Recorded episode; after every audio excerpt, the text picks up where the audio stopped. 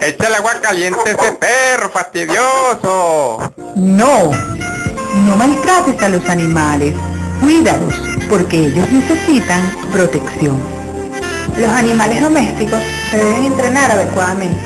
Ellos traen alegría a muchos hogares, en especial a los niños y adultos de la tercera edad. Al tener un animal de compañía, es preciso dedicarle el tiempo necesario para cubrir sus necesidades de alimentación, aseo y ejercicio físico. En la calle observamos con frecuencia animales abandonados y maltratados, en especial perros y gatos, convirtiéndose en un problema de salubridad ciudadana.